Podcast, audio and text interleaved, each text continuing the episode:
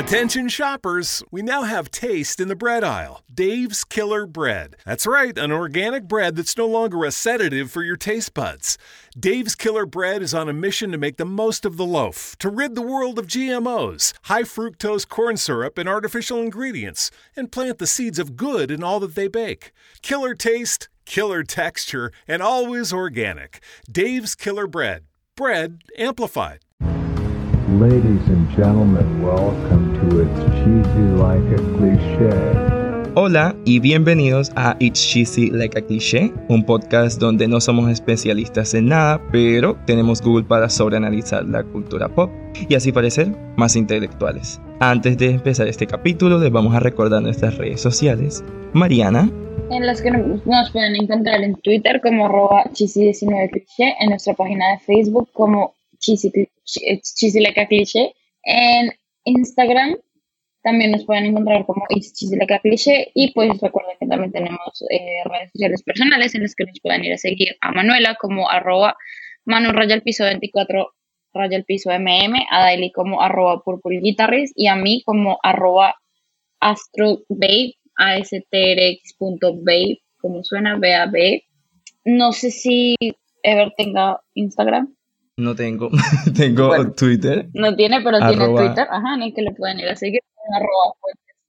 y pues para decirles que también Ever ya estrenó podcast. Entonces, ¿quieres decir cuáles son las redes de podcast donde lo podemos eh, Sí, para allá iba. Para allá iba. Bueno, entonces, eh, recuerden que Dali también tiene un, un, Twitter en el que la pueden ir a seguir como arroba raya el piso purpulguita. Y como decía Daily, Ever tiene un nuevo podcast que lanzó pues acá con nosotras, pero pues obviamente solo de él, en el que lo pueden ir a buscar a Twitter como arroba let's f raya piso go pod, como let's fucking go podcast, ¿no? Y en Instagram lo pueden buscar como... Es lo mismo. ¿Es lo mismo? Okay. Igual. Entrando en pánico. que cambió. Pero bueno, es lo mismo en igual. Twitter Entonces, y en Instagram. Entonces lo pueden ir a buscar como arroba let's f raya piso go pod. Entonces, pues para que sepan, ¿no? Y vayan y se pasen una chismoseadita por ahí y escuchen el episodio que ya sacó. Thank Ahora you, sí. Bueno, ahora, Ever, ¿para qué nos reuniste hoy para usar esta plataforma? Hermanas, hermanos, hermanes, hoy nos hemos reunido para hablar de un tema que yo le propuse a Aileen y ella me dijo como, ay, si tuvieses como un podcast libre para hablar, ¿cuál sería? Y yo como que, girl, obvio, chick flicks, o sea, a ver, es como, le dije a ella como que, ahí está, me vendiste la idea y yo, vamos que vamos. So, vamos que vamos, aquí estamos y hoy entonces vamos a hablar sobre chick flicks, vamos a hablar muy largo y extendido. Así que nada, pues empecemos de una. Entonces el primero sería como, porque Ever es un aceitoso? Y dijo, como, ¿cuál es la primera película que vimos del género? Pues yo respondo, ni puta idea, huevón. ya, gracias. Tal y así no se puede. Pa- Amiga, yo en No, serio no, no. Me voy a atrever a decir que tal vez fue Mean Girls, pero porque Mean Girls salió en el 2004 y cuando salió yo tenía tres años. O sea, yo crecí con esa película, la he visto desde Wow. muy pequeña. Y High School Musical. High School Musical cuenta como una chick flick, sí. Sí, ya, ya llegaremos allá. Pero bueno, entonces, eh, Tylee, eh, Mean Girls es la primera que recuerdas como tu primera chick. Creo que sí, que, que, que maravillosa infancia que tuve. Un poco rara. Pero- Right. right, let's move on. Este. Vamos entonces con Manuela. A ver, Manuela, ¿cuál fue la primera que recuerdas? Vamos a ver. Y Mariana, preparándote. Durante todo este tiempo estuve pensando, yo creo que la más icónica que tengo es la de eh, si tuviera 30, pero después dije Girl. Películas. películas. Pero después dije, no, pues las de Lindsay Lohan de Disney también se pueden considerar como chick flicks, entonces yo creería que Obvio. juego de gemelas. Oh, ok, sí. Bien, bien. Me, me, me gusta. Y entonces ahora vamos con Mariana. A ver. Pues como decía Daily, creo que también crecí mucho con eh, High School Musical. De hecho, tenía las tres películas en DVD. Me sabía todas las canciones. Entonces fue mi, mi película favorita por muchos años. Eh, también tengo el recuerdo mucho de eh, Starstruck. Fue Uf. también una de mis películas favoritas al momento que salió. Y pues esa cosa de que tú quieres crecer y ser novia de un famoso, pues siempre va a estar conmigo, ¿no? Entonces es de la que más tengo así memorias súper vividas, ¿no? De haberla visto y que me encanta y todo eso. Amo, amo. Ok, yo tengo una, aquí una pregunta. ¿Por qué cuando vieron esa por primera vez, ahora digo la mía, pero por qué cuando vieron esa que acaban de decir, por qué se les quedó tanto como con ustedes? O sea, ¿por qué a día de hoy todavía siguen recordando? ¿Qué fue lo que les impactó tanto que les llamó y dijeron, como, uy, aquí hay algo que uh, me llama, me interesa? ¿Qué fue eso? Eh, Sin tanto como sobreanálisis, como desde un punto de vista más honesto. A ver qué onda. Me encanta cómo está siendo host. La confianza. So, uh, Daily. Y vamos en orden entonces. Daily, luego Manuela y luego a Mariana. No puedo Dijiste mal creerlo. mi nombre. Daily, oh my god, ya, chao. Esto se acabó. Muchas gracias por venir. No, Voy a dejar ese silencio Parece- incómodo. no, stop it. No, no, van dos veces. Ojalá, dos en los podcasts se pudiera poner el video de nuestra reacción. Sí, Y todas quedamos como, yo vi y yo como que, ¿qué pasó? oye, ¿qué hice? Y luego, right, vi los nombres y yo, mm, right, that was, okay. Toma dos, Daily. No me ¿Cuál Ahora tomada sí, yo soy la que edito eso? Yo lo, lo voy a dejar así. Don't do it, don't do it. Eh, pues, Pero, anyways, girl. pues es que yo siento que Mean Girls es una película muy icónica y que, o sea, siempre me sabía los diálogos, como, o sea, después de muchos años me di cuenta de que en serio era muy, muy icónica como para la cultura pop, pero pues desde chiquita yo me sé los diálogos, yo sé lo que pasa, es hermosa, es, ah, es como, qué cosa. No podría, pero es que es raro porque, o sea, sí me gusta mucho la película, pero no podría decir que es como mi comfort movie de chick flicks. Esta sí sería Quiero robarme la novia. No sé por qué, a mí me encanta esa película. A mí no me gusta. Amo esa película. ¿No te gustó? No, no me gusta. Oficialmente este podcast se acaba. Ah, Boom.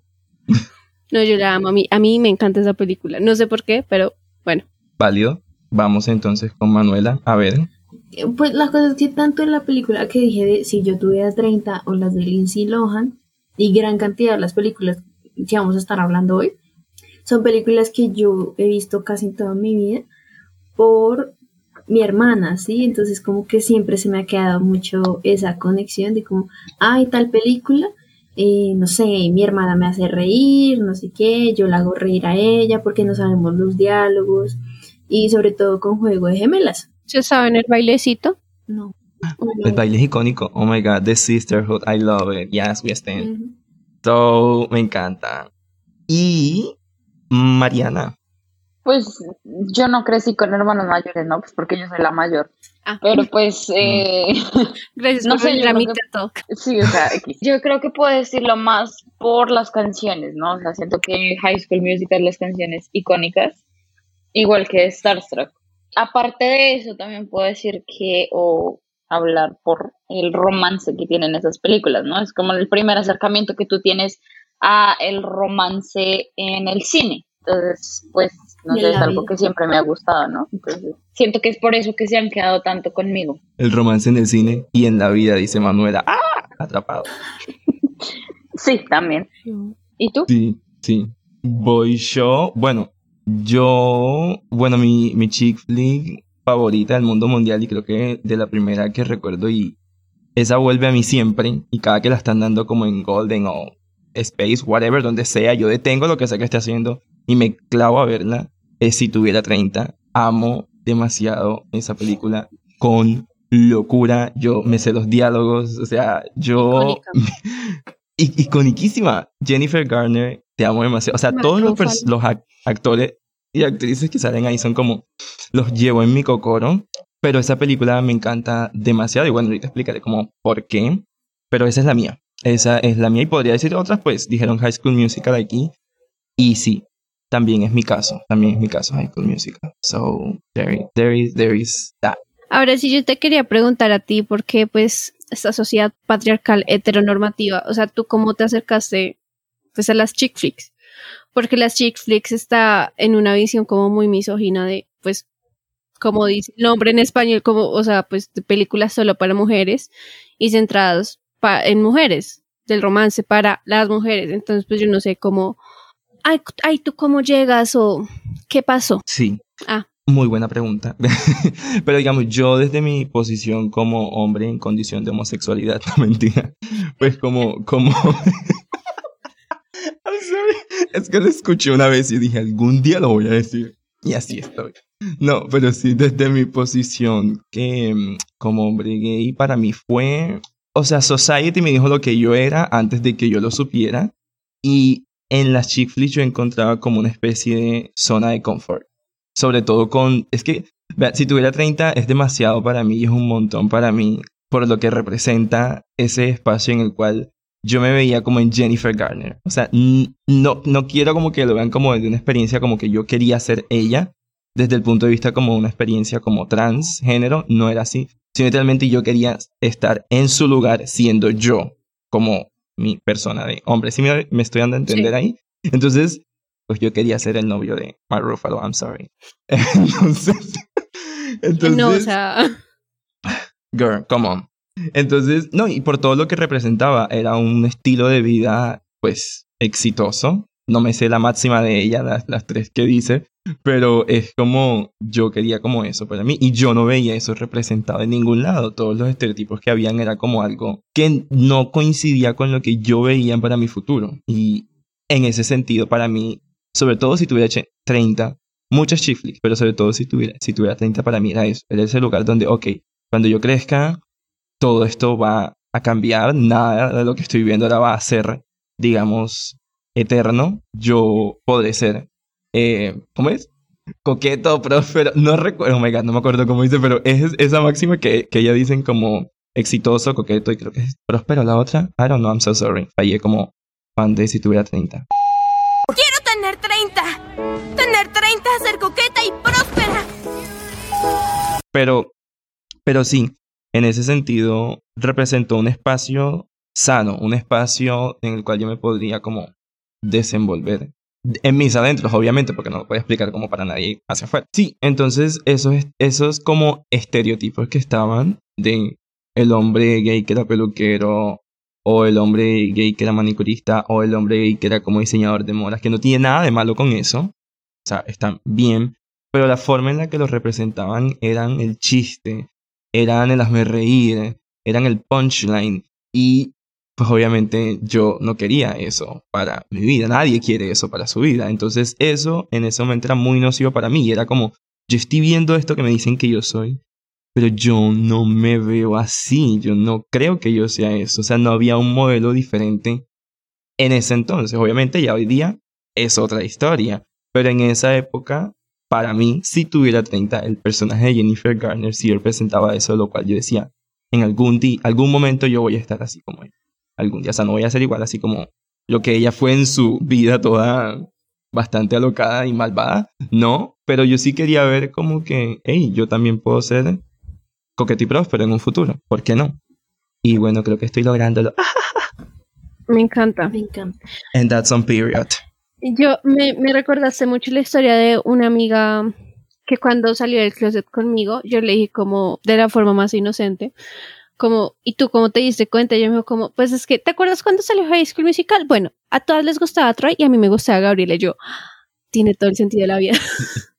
Tiene todo el sentido, de verdad que sí. Same, same. Así también, de hecho, High School Musical también fue como, no la revelación, pero sí fue como parte del descubrimiento en el que todos eran, o sea, todos los de por mi cuadra eran como, ay, Gabriela, Gabriela, y yo era como, right, she's my bestie, but I don't like her. O sea, era como Troy en esa época, era como, what? Enjoy all your favorite sports like never before at BetMGM. Sign up using code CHAMPION and your first wager is risk free up to $1,000. When you register with BetMGM, you'll get instant access to a variety of parlay selection features, live betting options, player props, and daily boosted odds specials. And with BetMGM at your fingertips, every play and every game matter more than ever. Sign up today and find out why nothing beats a win at the King of Sportsbooks. Download the BetMGM app or go to betmgm.com and enter code CHAMPION and place your first wager risk free up to $1,000. Visit betmgm.com for terms and conditions. 21 years of age or older to wager. Virginia only. New customer offer. All promotions are subject to qualification and eligibility requirements. Rewards issued as non withdrawable free bets or site credit. Free bets expire seven days from issuance. Please gamble responsibly. Gambling problem? Call 1 888 532 3500. ¿No se merece tu familia lo mejor? Entonces, ¿por qué no los mejores huevos? Ahora, Egglands Best están disponibles en deliciosas opciones. Huevos clásicos, de gallina libre de jaula y orgánicos de Egglands, que ofrecen un sabor más delicioso y fresco de granja que le encantará a tu familia. En comparación con los huevos ordinarios, Egglands Best contiene la mejor nutrición como 6 veces más vitamina D, 10 veces más vitamina E y el doble de omega 3 y B12. Solo Egglands Best. Mejor sabor, mejor nutrición, mejores huevos. Visita egglandsbest.com para más información. Pero, pero sí, yo era como que High School Musical también fue como el gay awakening de muchos de nosotros. Lo sé, se sabe. No, y el sex awakening de todos. O sea, yo de chiquita decía que Zac Efron iba a ser mi esposo. Amen. Manifesting. O sea, en serio, mis muñecas, el papá era Zac Efron en mi mente. Me encanta.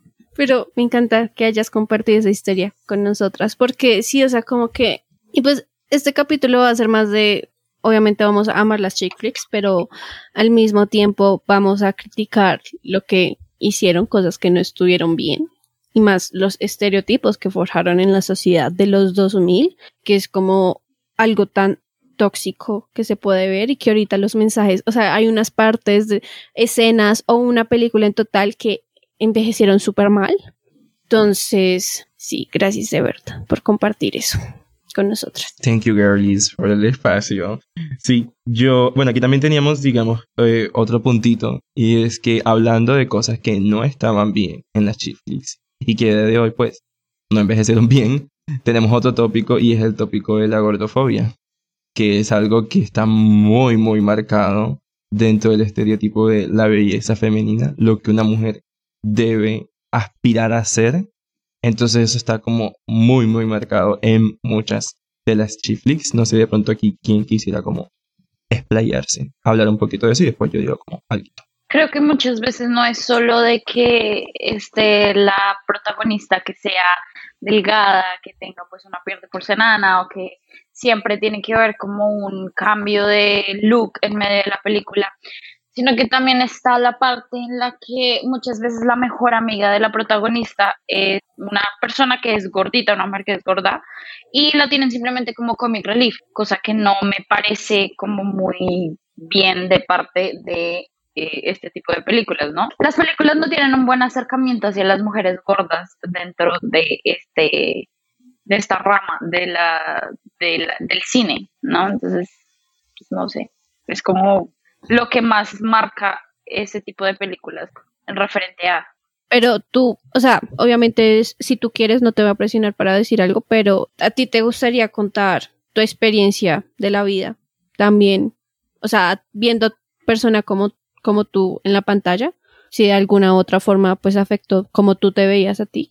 Pues es que no es como que me haya afectado, así que te digas, wow, pero siempre sí hay como ese tipo de, de sensación en el que obviamente piensas en que "Uf, tengo que verme de cierta forma para que el tipo de muchacho que a mí me puede llegar a gustar guste de mí. Sí, entonces siento que eso también influye mucho en, en lo que viene siendo el desarrollo de uno como mujer. Porque lo que les digo, siempre tiene que haber a mitad de película un cambio de look de la, de la- del personaje principal. Entonces, cuando tú empiezas como a, generar ese tipo de pensamiento en uno, en mí mismo, en mí misma, en el que yo pienso que tengo que tener el cabello de cierta forma, tengo que tener la piel de cierta forma, eh, tengo que vestirme de cierta forma, verme de cierta forma, eh, hacer ejercicio por esa persona para verme mucho mejor. Entonces, obviamente es como un poquito jodido que desde que eres pequeña te moldean como con ese pensamiento dentro de las mismas películas. Entonces, no, sí es algo que en algún momento llegó como a afectarme, pero pues y conforme vas creciendo te vas dando cuenta de muchas cosas y como que ya empiezas a caer en cuenta de que no tienes que verte de cierta forma para que alguien más guste de ti. Sí, y ese cierta forma simplemente hacer como un asterisco chiquitito es mujer blanca, pelo liso, eh, flaca y adinerada. Es como, y en el caso de mujeres, y bueno, en el caso de los hombres, pues es como lo opuesto, el, el- el- la máxima heteropatriarcal. Entonces está también eso. Ah, bueno, y encima de eso, que la mujer también tiene que ser heterosexual, because she has to. Entonces, como, que deja esa notica. Acabo de caer en cuenta que todas las personas que estamos reunidos grabando este episodio formamos parte de estereotipos en las chick flicks. No sé cómo proceder con esto en la vida. A ver, cuéntame. Machi. por qué. O sea, obvio, porque no quiero sonar despectivas con ustedes dos, porque yo las amo, pero Características físicas. características físicas, obviamente, pero pues hay dos mujeres. Les puedo decir, es que no quiero sonar ofensiva, marica. Yo las amo. Tranquila, dale, dale. Pues hay dos mujeres gordas, hay un gay y hay la morena de lado. O sea, es como, wow. Pero ¿no, ¿no te parece también hermoso que ya hemos decidido como que, parce, estamos hartos de ser como vistos como ese personaje secundario, nosotros también podemos ser el personaje principal de nuestras propias historias. I swear to God. Y es como, por eso para, bueno, voy a hacer una pequeña notica, por eso para mí fue tan impactante ver a Lexi en la segunda temporada de Euforia decir lo que dijo como que el personaje secundario al cual siempre lo dejan como de lado tiene la historia más interesante y nunca lo ponen up front. Y es como eso que ella hace en la obra y todo lo que ella, digamos, lo hace, hace como a ocultas y que luego es el gran reveal, es como, I swear to God, let's see, oh my God, she knows, she knows stuff. Pero en fin, es que solamente quería decir eso, como que ya estamos hartos de que, ah, como decía eh, Mariana, como esas personas que éramos vistas de cierta forma tengamos que seguir en cierto estereotipo, en cierta caja de un personaje secundario o terciario, o ni siquiera, a veces en el background, como de fondo.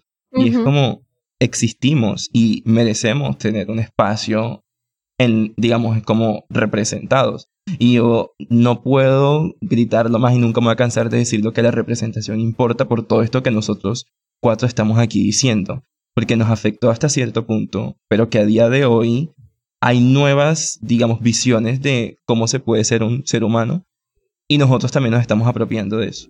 Y Ujú. qué bonito es que hoy día hay nuevas historias que están impactando de formas tan positivas la vida de muchísimas, muchísimas personas. Y eso es hermoso. Porque a la gente no le gusta eso. Es como, stop being racist and homophobic and whatever. Pero, anyways, ¿qué decís? Total, Ok. te apoyo. Sí, pues no, para, para no desviarnos un poquito de lo que estábamos hablando, la gordofobia. Perdón, es que tenía que decirlo. Marina, ¿quiere- eh, Manuela, ¿quieres agregar algo? Bueno, que ta- también, eh, pues como comparto esa, esa percepción personal con, con Mariana. Sí, eso de sentir como tengo que tener ciertas características físicas para poder atraerle a la persona que a mí me atrae. Y es algo que me costó mucho y me sigue costando demasiado.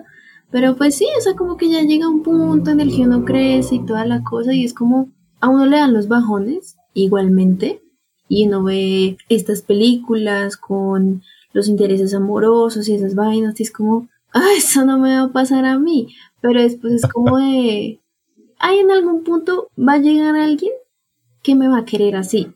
Yes, honey. Ajá. Al final del día, eh, es importa, lo, lo que importa es que primero me quiera yo misma. Entonces, es algo que toca ir trabajando pues de a poquitos.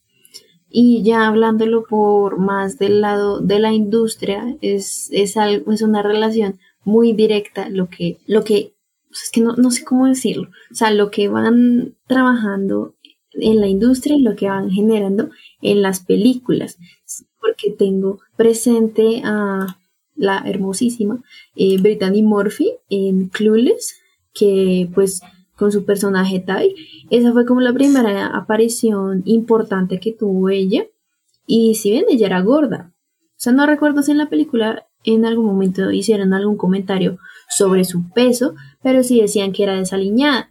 Yo nunca la vi gorda, ¿qué? Pero, o sea, mírala ahí en la película de Clueless y luego mírala en las otras producciones. O sea, a ella en la industria la hicieron bajar de peso, por lo que se convirtió en una figura importante. Hmm, ok, sí. Pues es muy triste. Porque es que al, al igual también toca mm, remarcar que mm, representación, o sea, tiene que ser una buena representación, no la representación en- porque sí. Entonces yo sí les quería preguntar, ¿ustedes qué pensaron con Sierra Burgess y a Loser? Bueno. Do we have to talk? No, mentira. O sea, voy a, voy- o sea, no sé si me permiten, hablo yo aquí. Dale. Y yo recuerdo que, o sea, la manera en la que lo hicieron como publicidad fue como, ay, qué bonito. O sea, fue como, wow, qué fuerte. O sea, fue bonito cuando la publicidad y eso. Yo recuerdo con mi hermana estábamos como, ay, mira, es como la que salió en Stranger Things y tal, no sé qué. Era como, ok. Pero luego cuando salió, fue como, ok.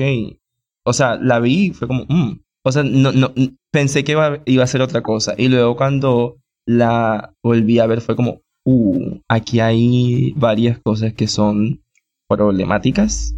O sea, no sé, es que la manera en la que hicieron que ella se hiciese pasar por alguien más para poder ser como el, el atractivo de este, de, de Noah, personaje de Noah que no me acuerdo ahora, No, ese fue como, X. mm, El blanquito de todo. ese, ajá, él, fue como tan, mm, no sé, no- para mí fue como un poquito decepcionante porque esperaba algo más de la película. Es que también el, el trailer lo vendió de una manera que terminó siendo, yo como que, ok, Mariana. Pues es que, o sea, es conflictuosa precisamente por lo que dice Ever, ¿no? Que se hace pasar por alguien más. Y también porque es muy fastidioso, o sea, el personaje principal es muy fastidioso. Es irritable. O sea, exactamente, entonces es como que hacen esa, o sea, es que no sé, no sé ni siquiera cómo decirlo, o sea, creo que vuelve y cae en el estereotipo de ser un comic relief, de que una persona gorda sea un comic relief, que para nada funciona en esa película, precisamente porque lo llevan a un extremo en el que ya es muy molesto, en el que no entiendes la situación, en el que no tiene sentido que todos al final tengan que pedirle perdón a ella cuando ella es la que es la principal culpable de todo, como la que causó el mayor daño dentro de toda la película. Entonces, no sé, es muy conflictuoso. No, no me gusta esa película. Sí, sí, no. eh, a mí también, o sea, la primera vez, creo que solamente la vi una vez, menos mal solo la vi una vez. Y cuando la vi, o sea, me pareció bonita, porque, o sea, como que la canción, no sé qué más, que tenía una estética diferente, no sé qué, pero después como que empecé a ver las críticas, los análisis, Dan Alcati, eh, Alcuati, perdón. Eh, eh, y fue como, uff, damn, o sea, esta película de verdad es muy problemática. Porque, pues, bueno, sí, interesante que le dieran un, pa- un papel protagónico a alguien que no entra dentro de los eh, estereotipos hegemónicos. Pero, o sea, o sea, toda la ejecución de la película fue terrible. O sea, genera muchos más estereotipos y problemas en las personas que, que eh, no tienen un cuerpo normativo. Entonces, baila, baila. Y, y que, y también que a esta actriz también la encierren en papeles donde su papel es ser gorda. Sí, Girl. eso me parece, eso es- creo que es lo más problemático en, en ese aspecto, que es como la única gracia del personaje es que para, o sea, nos tienen que mostrar que es gorda y fea, cuando en realidad la actriz es muy linda. Es she's a queen, she is a queen. O sea, tanto en Stranger Things, sorry, not sorry, tanto en Stranger Things como en Sierra Burgess, como, ay, claro, es la perdedora de turno y pues también es gorda y, y es fea y vamos a mostrar que tiene granos y cosas así, es como, ah, Pues en up. Stranger Things creo que nunca hicieron ese enfoque. O sea, sí le ponen- Claro, porque se murió en el primer capítulo X, pero Y, y lo mismo que hacían con eh, encerrar en esos papeles a Rebel Wilson. Sí. O sea, literalmente en la película de Pitch Perfect le decían, ¿cómo era que le decían? Amy la gorda, Amy, gorda Amy, gorda Amy. O sea, ay no. Sí, pero, pues, o sea, ya volviendo a las chick flicks un poquito más, perdón, es que sí Pues quería saber. Esa también es una chick flick, pero pues, Bueno, sí, eso ahorita lo vamos a hablar, pero por ejemplo, en los 2000, con todos los tabloides de ¿No se merece tu familia lo mejor? Entonces, ¿por qué no los mejores huevos? Ahora, Egglands Best están disponibles en deliciosas opciones. Huevos clásicos, de gallina libre de jaula y orgánicos de Egglands, que ofrecen un sabor más delicioso y fresco de granja que le encantará a tu familia. En comparación con los huevos ordinarios, Egglands Best contiene la mejor nutrición como 6 veces más vitamina D, 10 veces más vitamina E y el doble de omega 3 y B12. Solo Egglands Best. Mejor sabor, mejor nutrición, mejores huevos. Visita egglandsbest.com para más información. Algunas personas fueron hechas para seguir las instrucciones. Nosotros fuimos hechos para crear las nuestras. A medir siempre dos veces y nunca cortar esquinas. A menos que por supuesto tengamos una sierra de inglete compuesta. Northern Tool and Equipment es el paraíso para resolver problemas. No hay nada que no podamos encontrar, arreglar o resolver juntos. Estamos hechos para esto.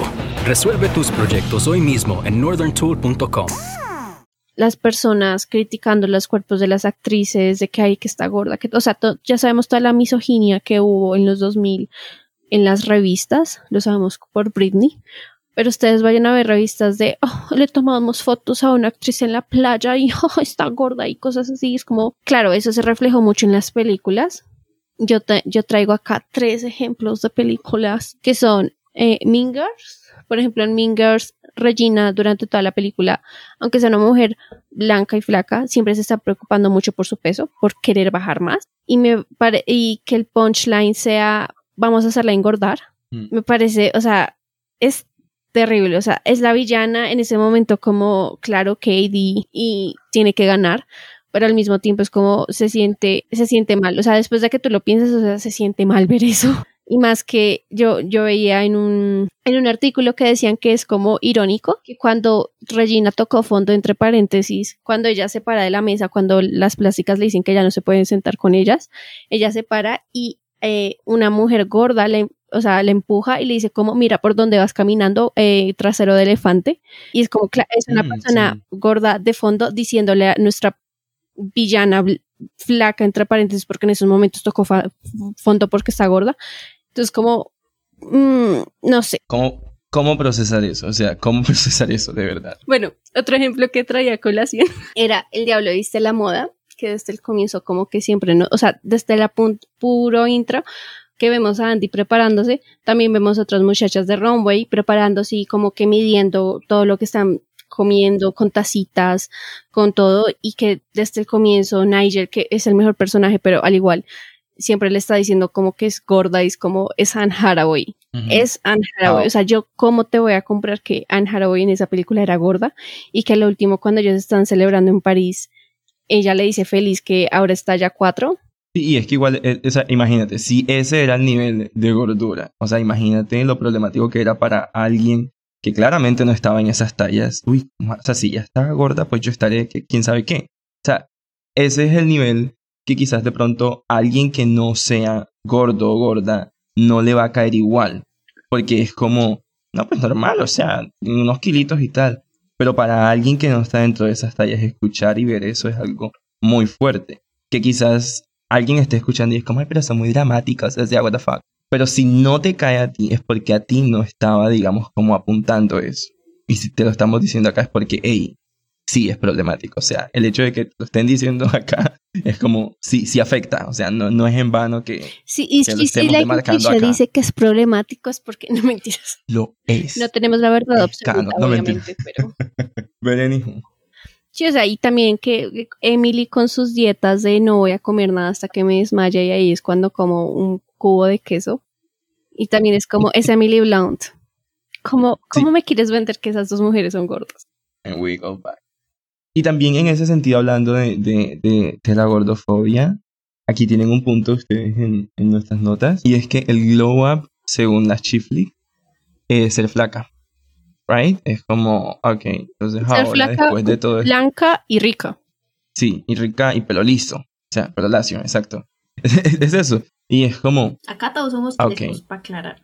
O sea, otra vaina Yes. no entiendo en Yo no estoy lista para, para hablar de, de cómo tuve que comenzar a amar mi cabello. Pero, pero, pero ahí vamos, ahí producto de nuevo de estos estereotipos imposibles de belleza dentro de muchos aspectos de- del ser humano. Pero sí, lo, lo que le decía, el glow up eh, era eso. O ser blanca, flaca, pelo liso y rica. Porque pues no hay glow up si no tienes plata. Es como, hmm, no hay glow up si no tienes pelo liso. Es como, bueno, Epa Colombia aquí está, mejor dicho, saltando. I'm sorry. Pero, pero sí, era eso y es como, bueno, y que hay, o sea, ignora un montón de cosas y bueno, yo, yo, yo aquí voy a hacer como un, un- una cuñita a otro podcast que yo amo demasiado que se llama Talla Única, no sé si acá alguna de ustedes lo ha escuchado. amamos. Amamos a Fat Pandora, Adriana, we love you. O sea, he aprendido demasiado con todo lo que habla Adriana y todas las invitadas que ella tiene. Y de verdad invito a que se pasen como una escuchadita por allá, porque hay mucha sabiduría allá, de verdad que sí. Entonces yo quería dejar como, como esa notica ahí que muchas de las chiflix es problemático el hecho de que para el personaje principal cambiar o tener su transformación o ser consciente de tal cosa o que hoy ya trascendió y está por encima del bien y el mal, ese es el estereotipo que nos venden al final. Como blanca, pelo liso, flaca y rica. There we go. Otra película en la que pasa exactamente lo mismo que en Mingers es la de Guerra de Novias. y es muy triste. Y también, o sea, no solamente eh, ese, ese tropo de hacerla engordar para que no le quede la ropa y también pues pierda su figura y toda la vaina, sino eh, el como, uy, creo que ese comentario me quedó desde que vi la película por primera vez, que lo de el vestido, ¿cómo era? El, el vestido no cambia por ti, tú cambias por el vestido. Ajá. Entonces, mm. como, de, o sea, y no, es, es muy paila ver, o sea, cómo tiene que cambiar su físico para poder adaptarse al, a, a verse bien, o sea, solamente para verse bien, más no por precisamente salud, digámoslo así. O sea, por ejemplo, no por el lado de las películas, pero por el lado de Kim Kardashian, con el vestido, con el vestido, eh, con el vestido de Marilyn Monroe. O sea, ¿cómo vas a bajar tanto de peso en tan Y normalizarlo. Y normalizarlo. Y ni siquiera te queda el vestido. Sí, o sea, literalmente ya sacaron, ya sacaron, fotos de cómo está dañado. Pero esa película siempre me ha parecido muy conflictiva, al mismo tiempo que yo decía la frase de Mingers, perdón, pero siempre me parecía muy conflictiva esa película por el simple hecho de que Anne Hathaway y Kate Hudson eran mejores amigas y después cuando se separaron, Anne Hathaway sin miedo a nada dice como, ah, pues ella tiene un pasado de problemas con su apariencia física, pues ¿qué voy a hacer? Fácil, engordarla. Like, me parece muy conflictivo ese, ese, ese mensaje que manda siempre, o sea, eh, lo del vestido no tanto, pero todo lo que hizo en Haraway de, de literalmente hacerla engordar, me parece muy cruel. O sea, esa, esa, esa es la cosa más bella de la película que me parece. O sea, uno se perdona el pelo azul, uno perdona la piel naranja, pero eso es como un, o sea, ahí cruzaste porque ella ya tenía pasados con problemas alimenticios. Y creo que, o sea, no me acuerdo muy bien, pero creo que dice como de, si recuerdas, que, ¿cómo es que se llama el personaje de Kate? Bueno, que si recuerdas que Kate era gorda en la escuela, ¿verdad? Entonces ahí es donde la va a atacar, que baila, o sea, atacar un trauma, porque eso es fácilmente, porque eso es fácilmente un trauma, porque ella sigue trabajando mucho, eh, el personaje de Kate seguía trabajando mucho en su, en su físico, siempre salía a hacer ejercicio y toda la casa, y toda la cosa, y atacarla por ese lado, es primero rebajarse mucho eh, solamente por una boda. Era una boda en el plaza, Manuel. Y segundo, muy, o sea, muy mezquino de su parte. Porque al fin y al cabo era su amiga, o sea. Sí, eso es muy bello. Es como tú contarle algo súper íntimo a una persona y que te ataque con eso. La gente es una porquería. Yo iba a decir algo. A ver. Y es que a mí algo que me parece como muy ganador o sea, pese a que tenga, sean contenidos muy, muy problemáticos y que obviamente son testimonio de la época, es decir, tú miras una película y, ok, ¿de qué año fue? Ah, listo, 2002. Ah, ok, así era en esa época. Y esto, era, esto estaba permitido. O sea, es un testimonio de cómo era la sociedad en esa época. Por eso es que cuando se habla de representación, hoy día estamos exigiendo la representación de cierta manera, pero las películas, de acuerdo al año, son un reflejo de lo que era la sociedad en esa época. Entonces a mí me parece como súper interesante que hoy día nosotros estemos como, y que no solo nosotros, hay muchísimo contenido en YouTube y en podcast y en blogs y whatever, donde se analizan lo problemático que son estas películas y a mí eso me parece una ganancia como sociedad, como que ya no nos estamos tragando los estereotipos o todo lo que nos quieran vender como solo porque sí. Ahora cuando algo es problemático, lo salimos a decir tal cual es y pues bueno, ya hemos dicho muchos casos aquí. Entonces simplemente quería decir como que sí, son problemáticas, las vemos, las disfrutamos, pero las podemos criticar y no podemos, y no tragamos entero. Eso a mí personalmente me parece una ganancia. Cosa que, por ejemplo, yo antes en otro tiempo obviaba demasiado, obviaba demasiado muchas cosas.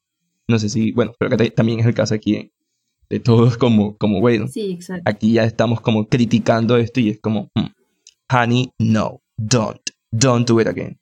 Otra cosa que sí quería hablar es como del sexismo y de la misoginia que hay en estas películas, que es como es gracioso y al mismo tiempo también muy irónico que son películas que el público mayoritario es como para mujeres, pero al mismo tiempo obviamente nos están vendiendo una idea patriarcal del asunto. Yo relaciono mucho como esto o lo que yo averigüé con las femme fatales. Las femme fatales crecieron y, o sea, a mí me encanta contar esa historia porque en serio es como Hollywood no pudo contra las mujeres porque las femme fatales estaban para mostrar el ideal de mujer que tú no podías ser. O sea, tú no podías ser la mujer seductora o que trabaja, tú tenías que ser la ama de casa, tú tenías que ser la madre.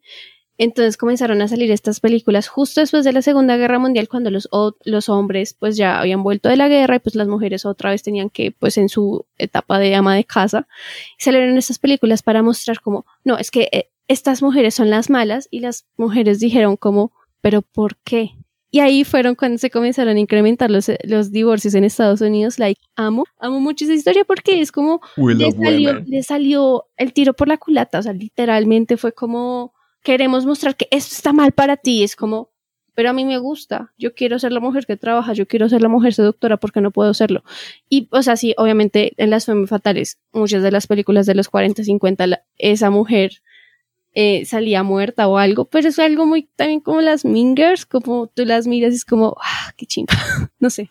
Entonces, pues ya con el sexismo y la misoginia que pues o sea, hemos visto pues a través de los años. Algo que me parece muy gracioso es como las mujeres con su interiorizada misoginia han visto el I'm not like other girls. Es como esta idea de pensar que las cosas femeninas son malas, que las cosas como el rosa es malo, que las mujeres se maquillen es malo, hacer cosas femeninas son malas y yo no soy como otras mujeres porque yo actúo como los hombres y porque esas mujeres están condenadas con, con el capitalismo que las trata de abducir a, ser las esposas de, de hombres ricos. Exacto, y es como, em, no, como, o sea, reconciliarte con esa idea de feminidad es muy hermoso. Oh, qué lindo. Sí. Me parece muy bonito eso, de verdad. O sea, lo último que dijo, no lo anterior, ¿ok? Sí, que sí, sí es muy cierto eso último que dice Daily. Yo, porque mm, Acá todas fuimos I'm not like other girls, o sea, Sí. acá, eso más de una vez lo hemos dicho en este podcast. O sea, El tropo favorito, el tropo favorito del podcast, me encanta. eh, eh, o sea, él como que el utilizar ropa negra, ropa grande, ese tipo de cosas, eh, utilizar cualquier tipo de color menos rosado. Y ahora reconozco que el color que mejor me queda es el rosa. O sea, pero es que, o sea, tu tono de piel la da para eso. sí, sí, es verdad. Entonces, Yes. sí, reconciliarse con eso. Sí, no sé, el, el tema de aretes, manillas, collares, esas vainas. O sea, es reconciliarse con eso porque uno piensa que eso es que muy femenino. O sea, eso, y que eso llama mucho la atención. Entonces tú, eh, tú no eres como las otras chicas, entonces no puedes llamar la atención. Pero Es ¿por que al igual, perdóname, te interrumpo, pero es que al igual esa idea de feminidad es, es muy compleja, porque, o sea, yo creo que depende de cada Mm. persona. O sea, es como, claro. si tú ves la feminidad siendo una mujer de, de una forma tan negativa, pues el problema no es la feminidad, sino el problema eres tú. Exacto. Terfas. Mm. Boom. Verá, Yo tengo una, una follow-up question aquí con Manuela. Y no sé si pudieras hablarnos un poquito más como ese, esa reconciliación con, con el color rosado, no, ah, rosado, no sé. Los miércoles usamos rosa. O sea, ¿cómo fue para ti? Porque me parece muy interesante si nos puedes compartir eso como de qué manera hubo como ese, esa, como ese rompimiento y de qué manera te reconciliaste con el color rosado. Mm, Pues no fue así como una gran revelación, pero sí fue algo como de ir trabajando poquito a poquito. O sea, primero fue ir utilizando de pronto un poco, porque también era como el tema del peso, obviamente. El peso de mi cuerpo, pero entonces es como, no, yo puedo utilizar ropa ajustada si se me da la gana, o sea, me veo bien, me veo bonita.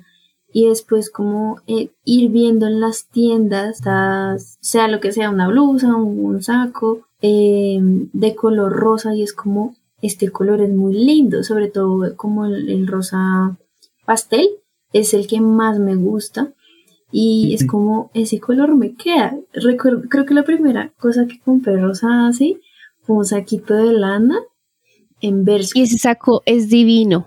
Y es divino. Y ahí fue cuando me enamoré. Yo dije, este es mi color. Ay, queremos ver.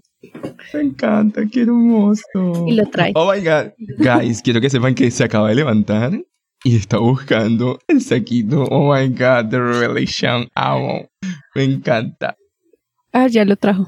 Ya volvió. Es que es divino. Oh my god. Me encanta. Creo que lo podemos subir en redes, no sé, pero me encanta. es súper Una foto con su saquito. Me encanta, me encanta. Pero ok, siguiendo con el tema. Es que, uy, o sea, ahorita ver esas películas, por ejemplo, yo no sé si ustedes tienen en la memoria colectiva que hubo un Mingers 2 y es la cosa más asquerosa de la vida porque literalmente al comienzo nuestra I'm not like other girls llega a, la, escuela y comienza a criticar a todas las mujeres que hay ahí. Y es como reconocer que el I'm not like other girls literalmente es como una vista de misoginia interiorizada, es como, o sea, es, asquerosa esa película por la protagonista, o sea, la protagonista se esfuerza tanto en ser I'm not like other girls y, o sea, y también, o sea, por ejemplo, Katie, o sea, en Katie también al comienzo es como una I'm not like other girls, o sea, pero no como, precisamente porque quiera hacerlo, sino porque literalmente lo es. Sí, y es porque viene de un contexto completamente diferente. Entonces, es más un choque como cultural que querer ser una eh, I'm not like the others, like the other girls. En cambio, lo que pasa con la segunda, porque lo que dice Daily, ella sí se esforzaba mucho, que porque le gustaban porque, porque, eh, porque le gustan las motos, porque estaba en la clase de carpintería. No, de cuero. O sea, cabe aclarar, no está mal que te, que, que te gusten estas cosas, pero que porque te gusten estas cosas, desvalorices a quien, a las otras mujeres que no les gusta eso. That's the problem. Yo tengo aquí como una preguntita y quisiera que hicieran como un woman's planning aquí cuando ustedes hablan o cuando hablamos de eh, misoginia interiorizada, ¿a qué nos estamos refiriendo? Digamos, para de pronto quien no lo tenga como muy presente, ¿qué es eso de misoginia interiorizada? Eh, Marica, eres muy buen host. es verdad.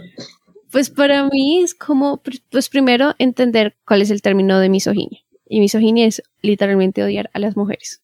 Entonces, todo al ser mujer y tener estos comportamientos que podríamos verlos como machistas, pero al mismo tiempo es como tratar tan fuerte de evadirlos y criticar a mujeres. Es como el simple hecho que, que mujeres que se consideran feministas ahorita en la tercera ola critican a mujeres que quieren, quieren ser solo mamás y no quieren ir a trabajar cuando el feminismo está para mm. que cada persona, cada mujer decida lo que quiere hacer con su vida, que ya no sea una obligación. Si una mujer quiere ser exclusivamente una mamá, está muy bien por ti porque hay gente que luchó para que tú también tengas un modo de vida consistente, para que tengas la mejor forma de vida que tú quieras. Si tú quieres ser una CEO, está muy bien. Si tú quieres ser ambas, está muy bien pero estas, estas feministas que ahorita en serio me, me, cansa de ver, estas feministas que salen como, no soporto a los niños porque siempre traen a sus niños o cualquier cosa, es como, dude, no lo voy a dejar en un viaje, deja de quejarte de niños en un avión. Para un niño es una experiencia totalmente nueva estar en un avión, cálmate, perra loca. Entonces es esta, esta idea de, de ay no, está mal y las mujeres ya tenemos derechos, ¿por qué? Porque siguen así es como marica, es la decisión de cada uno. Obviamente hay mujeres que no todavía no pueden decir sobre eso y se ve mucho como en la locación de la mujer, pero pues para eso el feminismo está para avanzar. Ahí está la lucha. ¿Cuál es el término de ustedes? Perdón, es que, uy, es que veo ese tipo de gente. Girlies, Manuela. Bueno, pues sí, lo que dijo Ali, primero, misoginia es básicamente bueno, literalmente, odio hacia las mujeres. Entonces, pues misoginia interiorizada se utiliza precisamente para las mujeres que tienen ese odio hacia otras mujeres y pues que básicamente como que no lo aceptan, sino que dicen que es como envidia, celos, ese tipo de cosas, pero pues están desvalorizando a otras mujeres porque hacen cosas que no les gustan, ¿sí? Entonces, que, por ejemplo, llamarlas, eh, llamarlas perras, llamarlas zorras, decir que, no sé, que está llamando mucho la atención de un tipo, vainas así. Está desesperada. Está desesperada, que es una bruja, ese tipo de términos son Mm. misoginia interiorizada. Mariana. Pues lo mismo, ¿no? Eso es lo que yo tengo entendido. El odio de una mujer hacia otra mujer. Simplemente porque la sociedad te dice a veces, muchas veces que tienes que hacer. O es algo que la sociedad ya te ha dicho durante muchos años. Y pues se queda contigo. Que eso es como lo más fuerte, o sea, que se queda contigo. Ahí es el punto, o sea, lo más problemático es que es interno, que esa es la lucha más fuerte, de verdad que sí. Sí, claro, o sea, como que ver, o sea, ver conductas que tú, o sea, no hay nada peor que el autocringe cuando tú te acuerdas de algo que dijiste hace cinco años. Let's not, please, let's not. O sea, literalmente, esa, esa es, es también ir desconstruyéndote, porque pues uno tiene que avanzar como persona, o sea, tú no puedes estar con los mismos pensamientos de hace unos 10 años. el mundo cambia, todo cambia, exacto. Y con todo esto de I'm not like other cars, sí quería hablar de algo que siempre me ha llamado mucho la atención, es la villanización de la hiperfeminidad. Es como en estas películas nos presentan que este tipo de mujeres están mal. Mm, Pues no sé, pues a mí me parece muy problemático que Mingers, que sea una película como que tan deconstruida, pero al mismo tiempo obviamente tiene cosas bellas, pero que al mismo tiempo nos critiquemos tanto a, la- a las plásticas o que como son estúpidas y todo. Ok, Karen tal vez es un poco estúpida, pero Es- ahí está un problema. Luego lo vamos a hablar, pero ahí también hay otro problema con Karen. claro, claro, pero es como eso de que villanizar a la personaje que usa rosado es como, guay, o sea, Sharpay Evans. Sharpay Evans es un villano, ni siquiera es villano, o sea, los villanos son Troy y Gabriela, sino que simplemente ella está como que existiendo, es la más calificada en su trabajo, pero como es súper femenina, es la princesita de la escuela y qué fastidio. Es como, mm, me choca. Me choca porque es eso mismo, o sea, en los cinemas, en las películas nos venden que no podemos ser tan, tan femeninas, pero al mismo tiempo sin, no podemos ir a trabajar, algo así, es como, no sé qué, qué tienen que decir sobre esto. Para mí, el que villanicen la hiperfeminidad quiere decir que tú por el simple hecho de ser o de tener cualidades o de expresar tus cualidades femeninas abiertamente, eres como el centro o como el target del rechazo, o sea, no del rechazo, sino del... Esperen que tengo la idea toda mixta. Calma, calma. El target de odio. Como el target Es que- del odio. Ah. Sí. Pensamos. o sea, del odio y de la villanización, porque, pues, o sea, y también del que tengas mucha plata, ¿no? O sea, siento que las personas que son más ricas son las que más hiperfeminizadas son a nivel de las, del, del cine, ¿no? Entonces, pues, entre más plata, más cosas rosadas te puedas comprar y así, pues, obviamente vas a ser como la villana más grande de, el, eh, de la película. Entonces, en el caso de Sharpay es eso, ¿no? Que pues ella es la hija de papi, tiene absolutamente todo, puede comprar todas sus cosas y pues se expresa tal y como es, ¿no? De que, ay, siempre, siempre pues está muy arreglada, que tiene su asistente, que siempre tiene cosas rosadas y que su perro y que esto, pues claramente la hacen ver como alguien malo, ¿no? Pues porque todo ahí la gente está como en un nivel económico menor a lo que ella tiene, ¿no?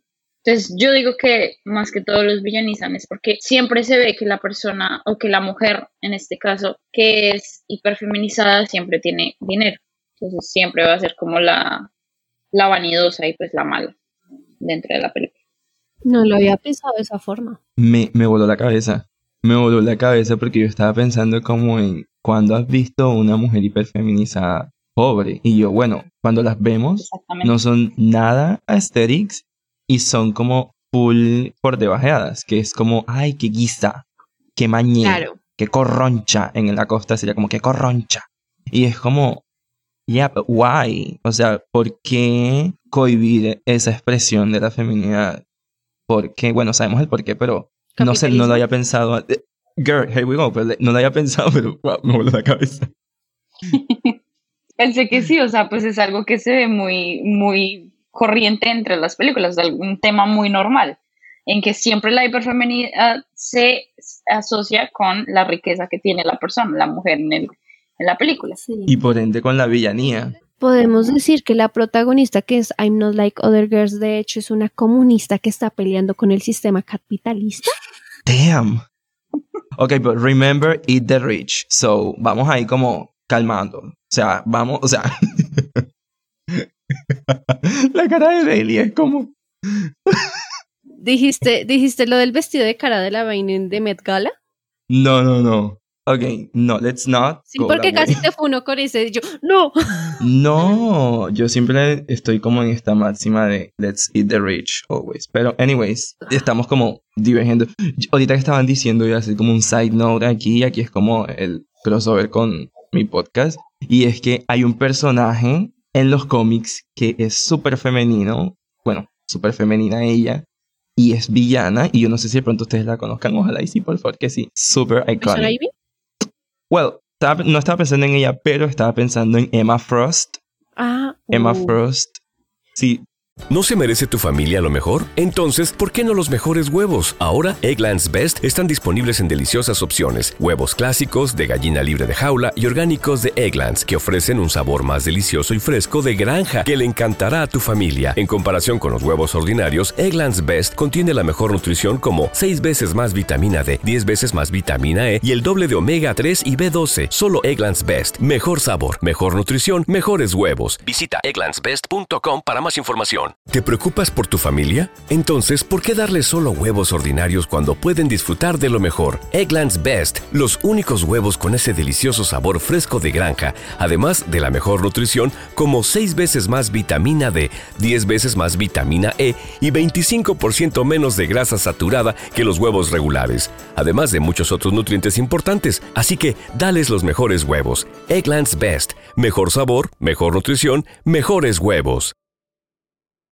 My por girl. favor. Por favor, my queen, the white queen. My bisexual ella- panicking viendo X-Men First Generation. Yo Sí. no sé qué hizo esa escena donde la ahorcan, pero hizo algo. Ya Nuari Jones, girl, te amamos. Pero sí, o sea, yo no había caído en cuenta, o sea, dentro de lo que ustedes estaban diciendo, y yo era como todo el tiempo, Emma Frost. Villana porque es sexy, Emma Frost. Villana porque es rica, Emma Frost. Villana porque sabe vestirse, Emma Frost. Villana porque es súper femenina, Emma Frost. Villana porque es so unapologetic. Y es como, wow, o sea. Y en cambio ves tú su, su contraparte, que vendría siendo como Jean Grey, y es como toda la good girl. Como la bonita, la bien puesta, con sus gafitas y todo así como con La su ropita de mental, ya sabes, colegiala. normal. Bueno, let's, you know, eso sería como otro podcast, pero, pero sí, es como la forma en la que dentro de muchos medios, no solamente en el medio de las películas, pero como por otros lados también, ese mismo estereotipo ha permeado y bueno, todavía sigue permeando. Pero hoy día amamos a Emma y We Stand, nuestra White Queen. Eso será en otro episodio de otro podcast, pero solamente quería dejar como esa side note ahí, como que me pareció muy, muy interesante. Que mientras comentaban todo eso, yo pensaba solamente en Emma Frost, como, wow, qué fuerte. No, o sea, la verdad es que Mariana me dejó que abierto, por- ya, ya no sé qué decir. A mí también. O sea, mientras yo iba diciendo todo eso, se me Te extrañamos tanto. Es que yo, la verdad, sí pensé que lo habían pensado. Digo, es No. algo tan común que, pues, o sea, es difícil de sobrepasar, o sea, de hacer la vista gorda. No sé, pensé que. We did it. pensado. We did it, show. Sí. Y, y mientras tú decías todo eso, se me vino a la mente esta película de Diva Adolescente, que es con Emma Robert. Y o sea, ella es la típica rubia, hiperfemenina, rica, flaca, de todo. Y al inicio de la película la muestran como una, o sea, es la protagonista, pero fácilmente podría ser la villana de las otras muchachas que están ahí al, al colegio donde ella llega. Y que, o sea, te la ponen como una imbécil, como una idiota. Y luego cuando ya empieza a aprender, a conocer a las demás y a cambiar, se pone castaña, deja de utilizar tantas cosas. Gracias, gracias por poner ese punto porque a mí me parece mucho, o sea, e- ese, ese equivalente de Dumb Blonde con Smart Brunette es como la sociedad, o sea, les voy a contar un storytelling que mi hermana en la universidad, o sea, es digna mi hermana porque ella hizo un ensayo de la feminidad de Rapunzel y de cómo las visiones de cuando era rubia a cómo era castaña, cómo cambiaba el feminismo en ella y dejó perder ese, ese, ese, ese fucking ensayo. La sigo odiando porque perdió ese ensayo. Pero sorry, what now? Joder. Yo ya estaba por eso somos hermanas. Yo estoy haciendo, yo estoy haciendo una tesis sobre Disney, o sea, es como, ahí está, ¿sabe? Pero, o sea, pues ella diciéndome ahí, como parafraseando lo que hizo en su ensayo de hace años, era como, claro, cuando tenemos a, a Rapunzel de rubia, era como la niña en casa, la juiciosa, la que no hace nada. Cuando se corta el cabello ya era un poco más atrevida. Y es como también este paralelo que hacen en, en una película que es como la Marilyn Monroe o la Jackie. Hmm. Tanto que en Legalmente Rubia, cuando el idiota del novio de, de él le va a terminar, le dice como, es que cuando yo ya esté, cuando tenga 30 años y esté en una firma, yo necesito una esposa como Jackie, no una Marilyn.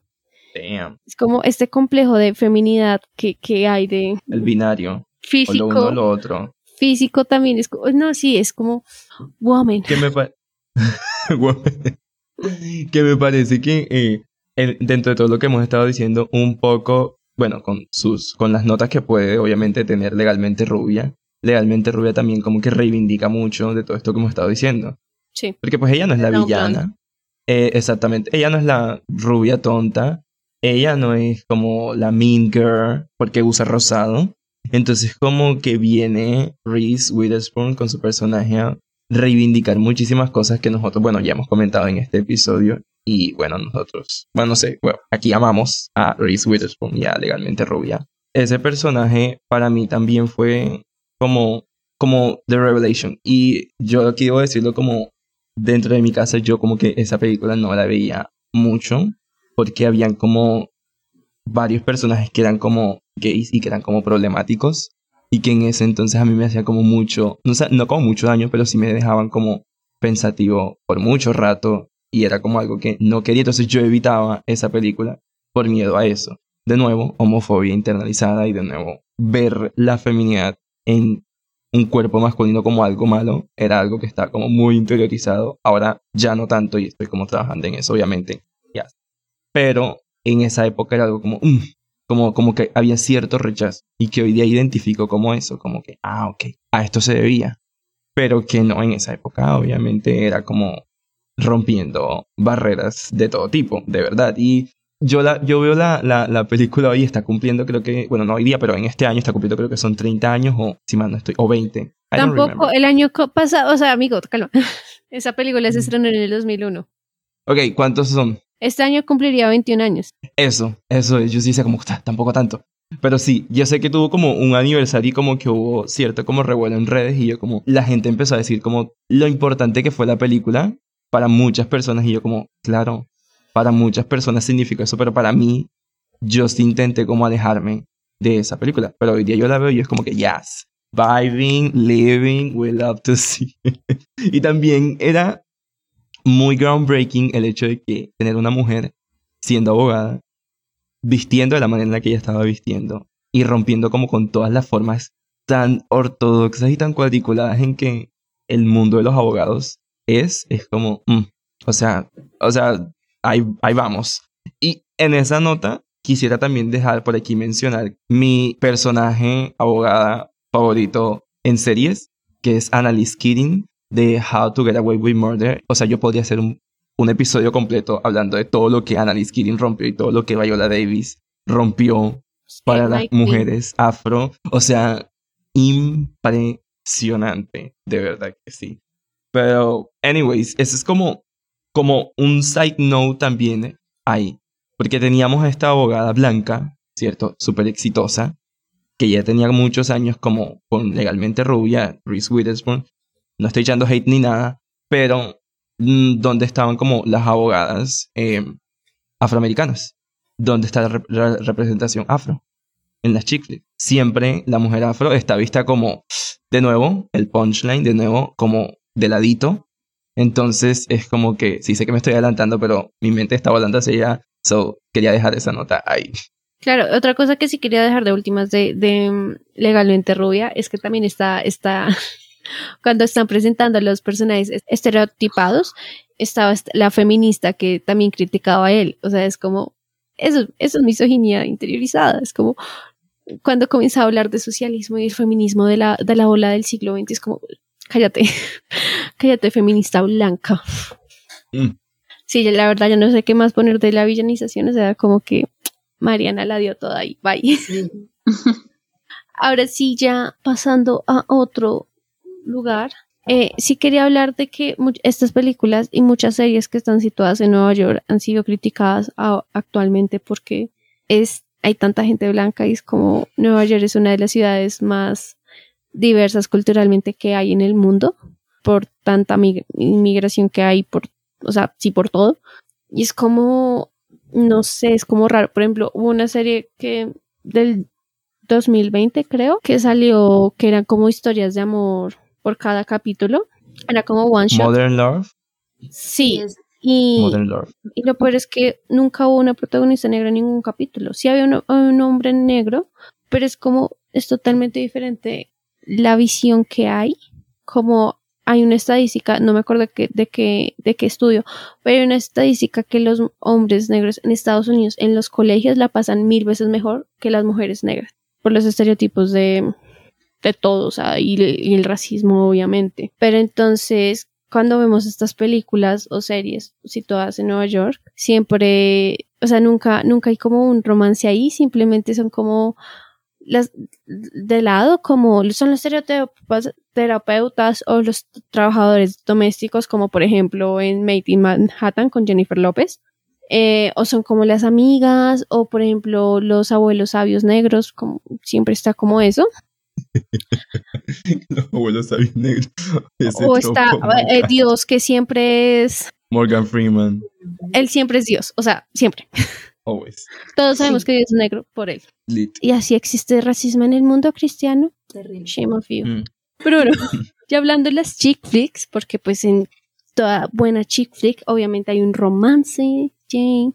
Quería hablar mucho del tokenismo porque hay un video de The Take de tokenismo sobre el romance y ese video explotó mi mente y me deprimió un poco porque yo no soy una persona negra, soy una persona morena, yo no estoy categorizada como de la comunidad negra.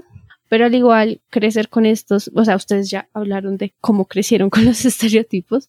Yo sí quería hablar un poco de eso porque es como, siempre está como que este personaje que era moreno o que era negro. Bueno, la mayoría de las veces era moreno porque Hollywood también tiene un problema con contratando gente negra, lo cual tiene que cambiar. Colorismo. Mm. ¿Colorismo dónde? Pero al mismo tiempo siempre era el personaje de, fo- de fondo o la mejor amiga de la protagonista blanca o siempre era la persona sassy. Mm. Entonces crecer viendo esto sí de alguna forma como que afectó mi crecimiento y como que sí por muchos años traté de ser esa persona que es que tenía que ser la sassy, como por ejemplo en Triunfos Robados, en la tercera o en la primera.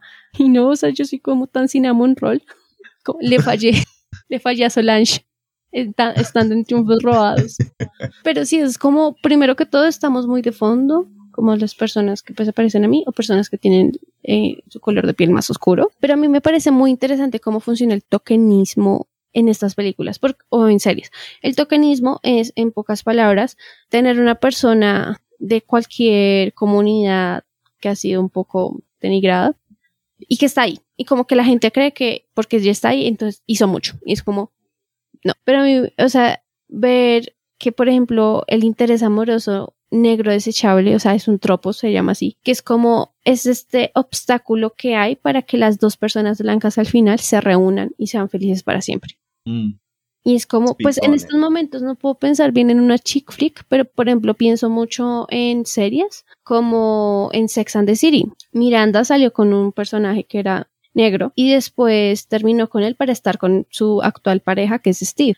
Eh, lo mismo en Friends. En Friends, Ross con... La, yo nunca me vi Friends, nunca me interesó, sorry. Pero pues estaba una actriz negra y pues ella no estaba, o sea, ella era como el obstáculo que estaba para que él se terminara reuniendo con Rachel. Y es como, say what again? O sea, es como, también merecemos amor, gracias. Entonces, como que están esos estereotipos muy marcados, tanto que en una, una app de citas sacó un reporte de que las mujeres negras que están en esa app no reciben tanta atención como las, o sea, no deslizan tanto el dedo para aceptarlas de la misma forma que una mujer blanca. Y eso me parece muy dañino y al mismo tiempo muy racista. Claro. Un, un ejemplo que yo tengo tampoco es de chick flick, sino de serie, que es de Vampire, de Vampire Diaries con Bonnie Bennett. Si no se moría ella, se moría su, su interés amoroso. Entonces, ajá. Muy, Ah. muy, muy triste. O sea, no, yo nunca me terminé la serie, pero ella tuvo, o sea, durante toda la serie, su personaje tuvo un trato bastante mal. O sea, de verdad, ella ella murió una vez, creo, no sé si murió más veces, y, o sea, interrumpía en su relación amorosa. Luego conocía a alguien más y le terminaban matando a su interés amoroso y ella quedaba sola, mientras los demás quedaban felices y contentos. Y este personaje que estás hablando es una mujer negra. Sí, eso, por eso la traía con la cita, que se me olvidó. Right. Oh my god. No, sí, sí, quería. Yo estaba. Es que, I'm sorry, nunca me vi esa serie que dices. Vampire Diaries, nunca la vi. Pero, qué fuerte. yo, yo estoy muy seguro de que mucha gente hizo saber su opinión sobre ese tropo y sobre ese personaje. Muy seguro. Yo quisiera volver a algo que dijo Daily, que ella decía que durante mucho tiempo te afectó la forma en la que quería ser como esta sassy girl o como de sassy black woman. Y no sé, o sea, no sé si de pronto podías como compartir algo sobre eso, como cuando dijiste, ya basta. Y cuando fue como ese pico, tú dices, ¿sabes qué? Yo no puedo, no puedo con esto, ya, ya no más.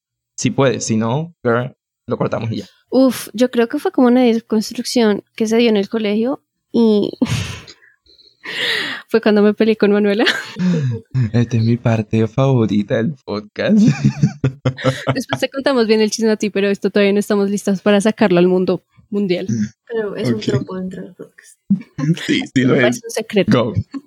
Pues es que siento que sí, como que durante muchos años, como que tratando de buscarme también como una persona queer y también como una persona morena y como todo y con cabello crespo. Y la primera cita con mi psicólogo que tuve fue como, ¿y a ti te hacían bullying de chiquita? Y, y yo le dije como, pues lo normal. Y me miró con una cara de, lo normal es que no te hagan. Y yo, ah, Ah, Bueno. ah, eso es posible. Wow, es una posibilidad de vida. What? sí, imagínate. ¿Qué tal?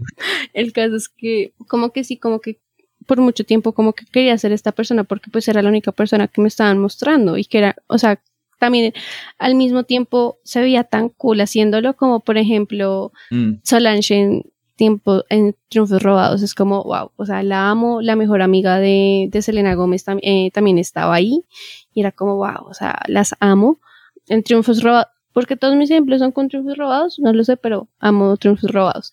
También en la primera que todo lo que hacen las porristas de The Clovers es como, ah, las amo. Es la mejor amiga de, de Clueless, eh, no me acuerdo el nombre de ella, pero Mm. también ella, ella era divina y amaba su estilo y amaba que era como tan, pues ella sí era, o sea, sí, también estoy mencionando mujeres negras, pero pues eh, uno de chiquita como que agarra lo que, lo que hay. De lo que uno ve, uno agarra. Claro, y ahora que lo pienso es como yo también en una posición de privilegio, que también, o sea, es como una mujer negra de la comunidad negra, como se sentirá viendo estas películas, que es como la representación es Mm. casi nula. El caso es que cuando yo comencé a pensar esto fue como, no sé, como a los 18 tal vez, como ver que en realidad ese, esa, ese estereotipo que, que creía que yo tenía que ser, en realidad como que no era yo, en muchos sentidos, también como en la forma en la que me vestía, en la forma en la que actuaba. Es que no sé cómo ponerlo en palabras en, es- en estos momentos, porque la verdad creo que fue algo muy de los años pasando, como por ejemplo lo, que, lo que Manuela ahorita mencionaba, como aceptar que a mí me gusta el rosado y que me gusta maquillarme Mm. y que está bien. Él también fue muy como tampoco tengo que ser esta persona cuando en realidad no se me da, o sea, un, yo creía en cualquier espacio que cuando yo iba a llegar a la universidad, o sea, también esta idea gringa de, ah, de que los populares y que la gente cool y todo, obviamente no, yo soy como el underdog, el underdog de mi universidad, por eso tengo un podcast, pero Pero sí es como también crecer con la idea de que yo no soy una persona extrovertida, que yo no soy una persona así que, uff, que el alma de la fiesta, no, de hecho no lo soy. Entonces también crecer con esa, como ver que no soy esa- ese tipo de persona y después ver como, pero ¿por qué quiero ser ese tipo de personas? Y es como, ah, claro, ya ahí tienes todo el ejemplo de las películas. No sé si respondí tu pregunta, pero ahí está. No, sí me respondí. Sí hubo respuesta. So, yes. So, coming back to the topic, chick flicks y el romance. Chick flicks y el romance son como una simbiosis ahí bien interesante. Y el punto es que normalmente estamos viendo, o las que hemos visto, y muchas de las que hemos mencionado ah, hasta ahora, si se han dado cuenta, son romances entre personas blancas Heterosexuales. o heterosexuales y light skin, o sea, como de piel clara, como gente como morena y clara. Bueno, solamente Annalise Keating se salva porque ajá, la mencioné aquí. Pero, pero el punto es que la gran mayoría eh, han sido siempre de personas blancas y personas de piel clara. Entonces ahí es donde otra vez volvemos a lo mismo, la representación sí importa y normalmente siempre hemos vi- se han visto como a las personas de color como personaje secundario, el punchline, o a las personas eh, gordas como personaje secundario, o el punchline, o al personaje homosexual como personaje secundario, o punchline. Entonces, siento que podríamos, como hemos hablado muy, muy, bastante, como criticado ciertos aspectos de las chiflis, pero como que hay algunas que en los últimos tiempos han traído, han ido como, no sé, reivindicando eso y lo han, lo han ido como dándole la vuelta y dándole más protagonismo a personajes que se lo merecen, o sea, like, why not? Entonces, que no sé, de pronto podríamos hablar de algunos ejemplos recientes. Y yo quisiera traer acá una película que creo que yo las recomendé, o de pronto ya la conocían ustedes, y es Someone Great. No la conocía. ¿No la conocían? Ok, bueno. Quiero escuchar como primero sus impresiones, a ver qué onda. ¿Qué les pareció la recomendación? Es en Netflix, by the way, la película. Yo amé la recomendación, gracias. Porque como que no, no estamos tan acostumbrados primero a ver como un grupo de amigas tan diferentes, lo cual es raro porque en el mundo todas las personas pues so- son diferentes en, en el tono de piel o tu- su sexualidad, pero también me pareció muy interesante el ver no la época del enamoramiento, sino de el rompimiento, que es Mm. como, wow, o sea, es como tan fuerte. Yo, yo estaba como peleando por ellos los primeros minutos y después fue como, no, terminamos. O sea, la película a los cinco minutos, spoiler, ya es como terminamos. No es como al final, no es como, no, es como ella como supera la tusa. Lo cual me parece como genial. Y como las Amis también la ayudan a superar Sí. la cosa. Y la rumba también. Pero, ajá.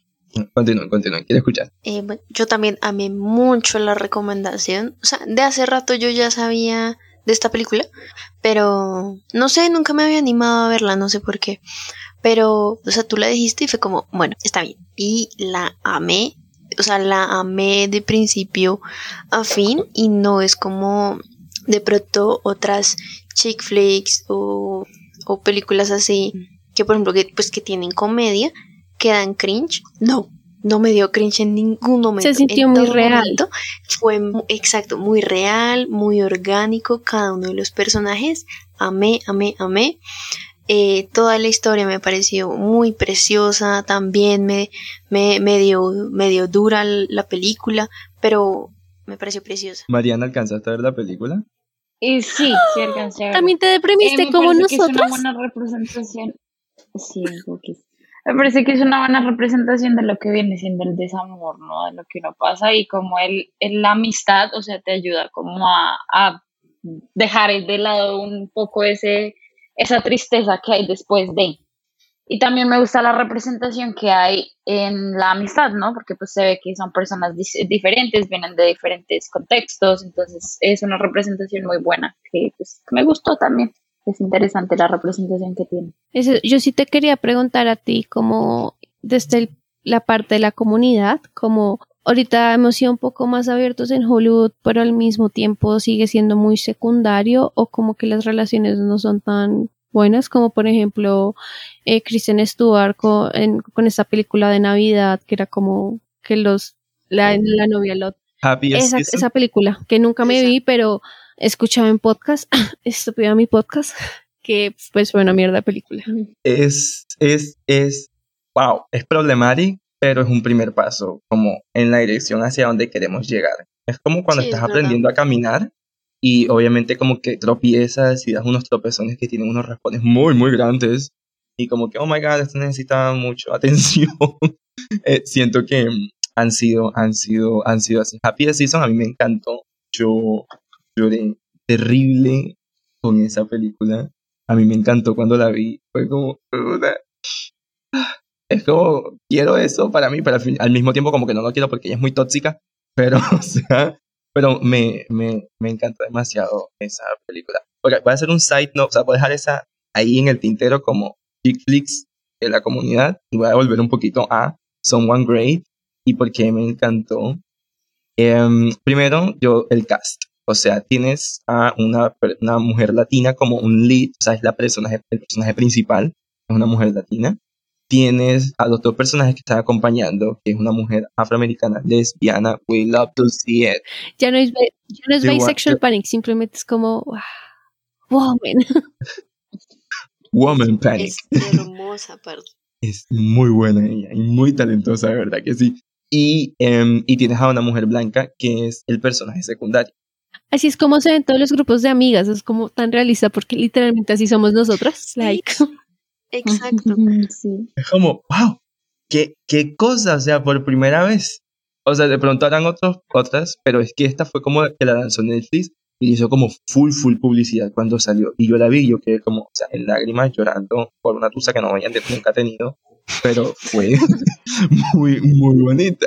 Y era como, oh my god, es bonito. Que así también pasa con mis amigas. O sea, mis amigas me recogen y me abrazan en momentos supremamente, o sea, que, que ustedes saben cómo, cómo son las amigas. Esa película representa eso. Y a mí me pareció como muy bonito. Y bueno, también porque el personaje, digamos, el interés amoroso, no es un hombre exacto, también, también eso me pareció como genial. es un hombre Y negro. tampoco es tóxico. Y no No, es tóxico. como, o sea, terminaron porque, porque uno crece como persona y pues uno veía como con los Ajá. flashbacks que él todavía no sabía qué tipo de persona quería ser y ella estaba muy establecida. Entonces, eso también a mí me encantó porque, por ejemplo, en un artículo, en notas diferentes. en un artículo yo leía mucho que cuando se quiere imponer como un interés amoroso no blanco, siempre es como persona blanca con persona asiática o negra o indígena, lo que sea. Bueno, eh, como por ejemplo a todos los chicos de los que me enamoré, que está como Lara Jean y no hacen dinero.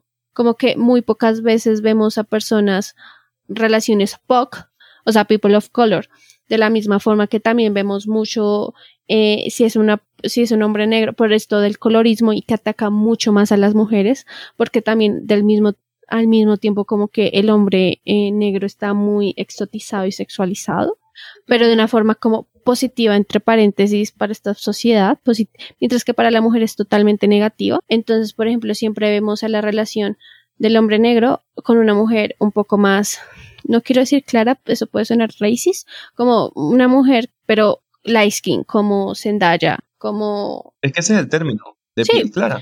sí, es que el mestizaje no existió por allá sí, allá no hubo violación masiva a mujeres indígenas y mujeres Right. eh?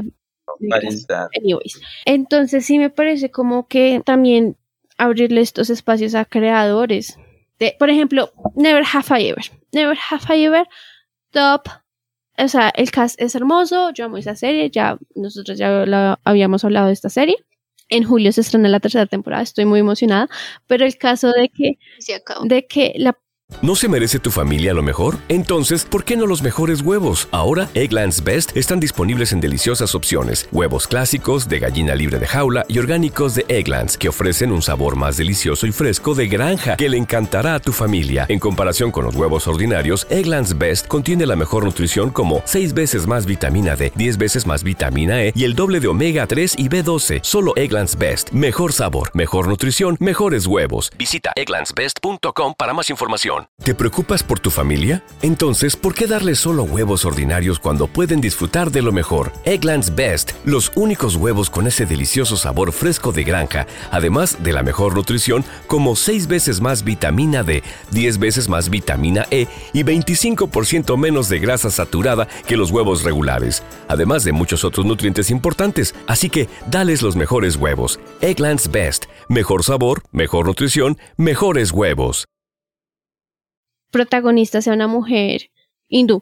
O no sé si hindú es sobre la religión. Bueno, una mujer de la religión que profesa la religión hindú, bueno, y que el interés amoroso es un hombre asiático. Bueno, creo que él es eh, asia, asioamericano, sí, en la serie nos muestran que es asioamericano, pero pues no es el estereotipo de hombre blanco. O sea, no es como, ah, el blanco del que todo, me- del que todo el mundo está enamorado, sino que Pashton Hoshida es como el hombre que todos quieren y que todos estamos conscientes de que es asiático. Bueno, menos el mejor amigo que en una parte fue como, Ah, ¿tú eres asiático? Y como, amigo, ¿has visto a mi papá? Y como, oh. bueno, eso es para otro caso. Pero me encanta mucho ver como ese tipo de relaciones porque es muy real y al mismo tiempo es como las relaciones birraciales. Creo que están muy normalizadas en Latinoamérica, pero al mismo tiempo con sus rayes racistas. Pero en Estados Unidos como otra cosa o como en países anglo. No sé, esa es mi visión del mundo. No, sí, yo iba. Y ahí me quedó sonando lo que Daily está. Daily, estaba diciendo. Ya me, yo mismo me corregí, right? Ok.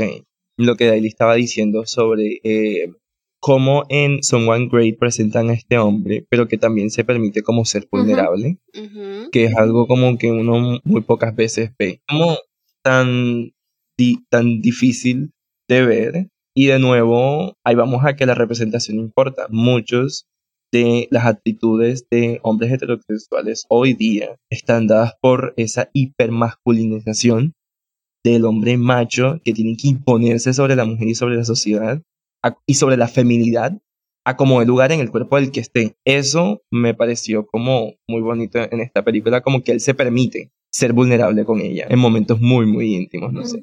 Eso me pareció como muy bonito. Y más adelante tengo como otros recomendados de películas.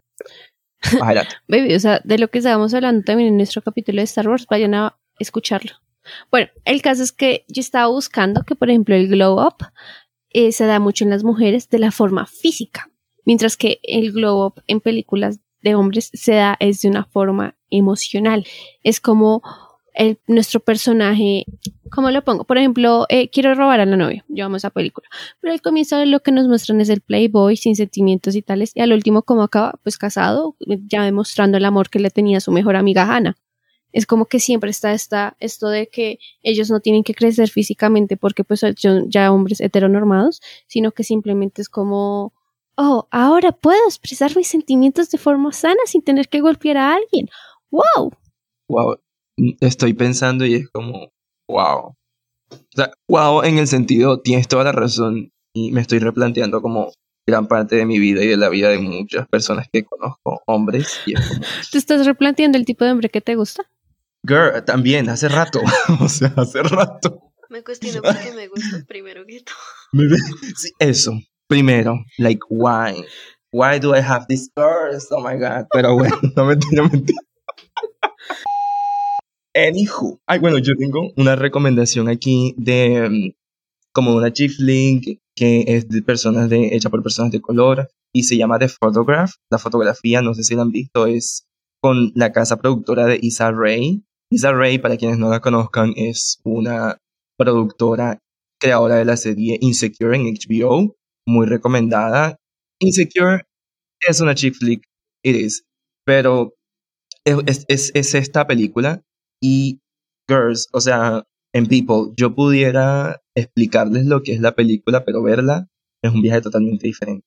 Es una aproximación romántica, genuina de el amor entre dos personas negras, pero no hay estereotipos, no hay el cliché de que ella es la sassy, no hay el cliché de que él es el súper violento, no hay el cliché de que, o sea, todos tienen como cosas por resolver, son, ambos son exitosos y están como trabajando en lo suyo, y so- es como, es una relación que cualquiera de nosotros pudiera tener, como gente que está tratando de ser exitosa, pero se encuentran y están como en, cantando en notas diferentes y como que no da la canción, como que no les pega, porque no están ahí mismo en ese momento de su vida. Y como que después como que se van a encontrar, pero es muy bonita. Se llama The Photograph, la fotografía del año 2020 creo que es. Muy, muy recomendada. Es como, es, literal, es una chick flick. Porque está enfocada hacia, obviamente, el género, digamos, como hacia las personas, hacia las mujeres, pero no se queda solamente ahí. Porque la pueden ver también hombres y es una representación de una masculinidad sana.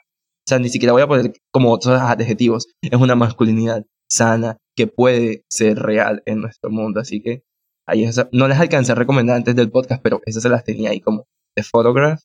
Veanla. Después me dicen qué tal en Twitter. Ok. Dos puntos. Se me acaba de olvidar el primero. Pero de lo que teníamos que hablar, ya para ir como finalizando un poquito el capítulo, todavía no tanto, pero pues ahí como, ¿hacia dónde va está yendo el género? O sea, esa es la pregunta. ¿Hacia dónde está yendo el género? Porque últimamente yo no he escuchado tanto que una película sea chick flick, porque del mismo for de la misma forma, chick flick era la forma machista y misógina de ver como, ah, solo es contenido para mujeres, entonces esto no lo tenemos que intelectualizar tanto, tanto, tanto, que como he estado averiguando tanto de videoanálisis, porque pues ustedes saben que yo amo los videoanálisis, tanto que encontré un video y lo estaba viendo y es muy gracioso que diga como el título era como, esperen, era como, ah, ok, Gentleman, The Devil Wears Prada is a psychologic, psychological thriller. Es como los hombres, algunos hombres, no pueden aceptar que las cosas son porque sí, o sea, tienen que intelectualizar tanto el diablo viste la moda para decir que es un thriller, para aceptar que les gusta una película predominadamente que es para una, una para mujeres, es como, guay. Comencé a ver el video y era muy gracioso como, esto es muy parecido a Wish Plus porque Miranda es como el profesor y que yo no sé qué, es como, dude, ¿en serio tienes que intelectualizar tanto una película que es hecha para mujeres y decir que te gusta porque si le dices a tus dude bros, te van a pegar o algo? La masculinidad frágil llamó y está diciendo y reclamando a este hombre, pero a gritos. O sea, the fuck, I can't. O sea, ese es como, no. Y más, el diablo viste la moda vino primero que Whiplash. O sea, como, mm, siento como que el timeline ahí como que no me cuadra. O sea, Si algo, Whiplash, es como- Exacto, exacto. Lo cual es como, make it make sense. es que yo, yo no le encontré sentido, o sea, vi como dos minutos, o sea, es como ver críticas de Dude Bros de Star Wars, es como misoginia, racismo, de todo ahí. Y, o sea, por eso digo, ¿a dónde está yendo el género? Por eso mismo, porque ya ahorita no está considerado que algunas películas tengan que ser solo para un público, porque ahorita ya hay más de un público, existe la gente no binaria, existe la gente transexual, entonces como to- todo esto hacia dónde se está llevando, yo creo, o sea, yo personalmente respondo esta pregunta diciendo, el género ya murió, yo no sé ustedes qué piensan, Don't. excepto Pero, por Marvel, o sea, tenemos que hablar de Marvel para, Y ya con eso cerramos. para darle sentido al título que le quiero poner, sí. Manuela, ¿qué dices vos? Ay, yo- el género para dónde está yendo o dónde se quedó, no sé. No sé, porque es que sí podría haber, por ejemplo, Someone Great como una, como una chick flick. O sea, es que a mí se me quedó mucho que chick flick no, no que sea, que, o sea, que no es precisamente películas para mujeres, sino que se me quedó mucho, porque escuché el podcast de Cine Trola, que ella dice que son que son historias, son películas con historias de mujeres. O sea, eh, que ahí está el detalle, que son historias de mujeres, pero no precisamente para mujeres, sino pues para todo el mundo.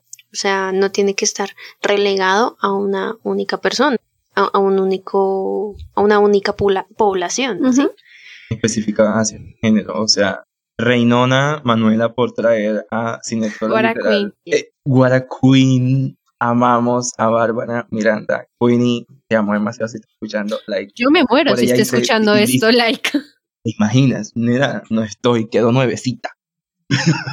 Pero el punto es, es un muy buen punto. O sea, hay un podcast literalmente que ella hizo, un episodio que es en defensa de las chick flicks, en el que ella dice lo que, lo que vos decís, literalmente. Y es como, no necesariamente tiene que ser como, ay, esto lo voy a hacer para estas tres girlies que están aquí, and that's it. Los mens, como por afuera, los hombres. No, Ujú. también los hombres pueden ver esto porque hay, hay unas buenas representaciones de unas masculinidades. Entonces, como que por ahí es la cosa. Entonces, yo me voy por el lado de Manuela, como yo no diría que está como como muerto, sino como que se está resignificando. Yo me quiero ir más por ese lado. Y también porque yo no, no quiero que, que, que se pierda el, el, el, género, porque es algo como, como que por tanto tiempo simplemente entonces la, la, la sociedad heteronormada va a ganar al decir que, ay sí, era simplemente para este grupo poblacional y como ya entonces acabamos con esto, entonces ya, chao, se perdió eso. Como que no, no sé. Siento que obviamente esta es una conversación mucho más profunda de si a nivel cinéfilo como si está vivo o está muerto. Pero por mi lado, o sea, yo, yo, yo, yo digo como, está como resignificando, así como que está encontrando su lugar de una forma no tóxica, de una forma de representaciones positivas de muchas poblaciones que en otros tiempos eran como problemáticas las representaciones. Yo siento que era como, más como, como por ese lado. Y creo que los ejemplos que hemos citado aquí son como, como que nos muestran eso. Como que si es posible crear una película como chick flick bien, o sea, caramba, sí se puede. Yo pienso lo mismo, o sea, no se ha acabado, sino que está renaciendo. O sea, vamos a empezar a ver mucho más, como un cambio más drástico dentro del, del mismo género que se adapte a lo de hoy en día. Yo tengo que ser honesta, cuando Ever sugirió este capítulo, literalmente tuve que irme a buscar en Google que era una chick flick porque no tenía ni idea. Porque para mí, todas estas películas que hemos mencionado, es, es raro, o sea, para mí, como yo no sabía el término, para mí siempre fueron comedias románticas. Por ejemplo, Mingers para mí era película de adolescente, nunca la, por, por, eso mismo, porque yo no sabía el término. Entonces, para mí es muy normal desde mi punto de vista decir, el género está muerto porque para mí nunca existió.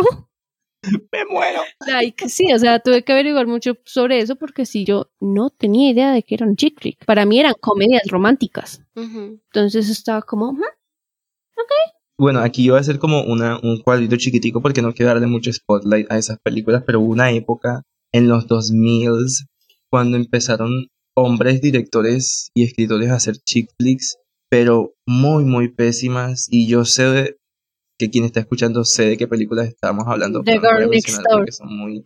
Ah, no, ¿Tú, ¿tú la viste? Mm, yo, yo la vi y la verdad es que la vi una vez como hace unos dos años. A mí en ese momento me gustó, pero creo que fue porque tuve un crush con la protagonista. me encanta. Pero Go ahead. No, ningún go ahead. Yo por ahí no me meto. So, entonces, no, pero sí. Eh, eso. Y. Um, ¿En qué iba? Right. No, sí. Es eh, como una nota muy chiquitita. Que hubo una época en la que quisieron eh, hombres apropiarse como el género y lo que hicieron fue como pervertirlo de una manera muy fea. Y gracias a Dios que no han salido más de esas. Porque no, no les vamos a pagar boletos a eso. So, there is that. Ahora, ya, bueno, todos aquí dimos nuestra opinión. ¿Por qué el MCU, el universo cinematográfico de Marvel, es una chick flick? Justifique su respuesta. Vamos en orden. Daily, Manuela, Ariana, go. ¿Por qué no tú primero? Tú tienes un podcast de cómics. Está bien, Pues es que es MCU, es Marvel Cinematic Universe. O el MCU. Ay, es que son tan estúpidos porque hay unos dubers que hicieron como ay, ahora es el MCU. Y es como, yes, please. O sea, ya era hora. Anyways. En fin, yo le, cuando hablaba con, con Daily. O sea, preparando este capítulo fue como el MCU es una chick flick. Sí, porque era como, ok, listo, vamos a basarnos en que una chick flick es una película o un producto audiovisual que está enfocado hacia las mujeres. Listo. ¿Has notado la cantidad de mujeres que les encantan las películas de Marvel? Have you noticed that? ¿Has visto la cantidad de mujeres que les encantó Capitana Marvel? ¿Has visto la cantidad de mujeres que están como... Yo solo puedo pensar en, en, en Steve Rogers cogiendo el helicóptero, like, live mind free in my mind. Y también Tom Holland bailando Umbrella, o sea, like. Comfort video, comfort video. Comfort video. No es del NCU, pero es headcanon, so lo aceptamos. Entonces, es como, en ese sentido, mucho del MCU podríamos como considerarlo una chick, porque hay muchísimas mujeres que están apoyando y que pagan boletos una y otra vez por ver estas películas. Sí, hay hombres que también lo hacen, here I am, y hay muchos también, pero yo siento que hay un fandom femenino full, full, full, full fuerte, que a veces como que los manes como que intentan opacarlo, pero que ahí está, sí, como está vivo, fuerte y para adelante. Girl, siempre, hombres con sin H y con B cortita. So, Anywho, pero sí, era lo que yo decía y, entonces Da- Daily me decía como que, ve acá, entonces el MCU técnicamente, según esta categoría, es una chick flick. Y yo como, it is. ¿Sabes? Yo lo veía más de una forma satírica de decir, claro, como las chick flicks son categorizadas como películas para que solo vean las mujeres, el MCU es como, claro, películas solo para que los hombres vean. It's like, no, pero al mismo tiempo hay muchas relaciones en, de- en- en el MCU. Tenemos a Tony con Pepper, a Steve con Peggy, a Gamora con Y esa Peter relación como, o sea, eh, Sebastián Stan con, eh, ¿cómo era que se llamó?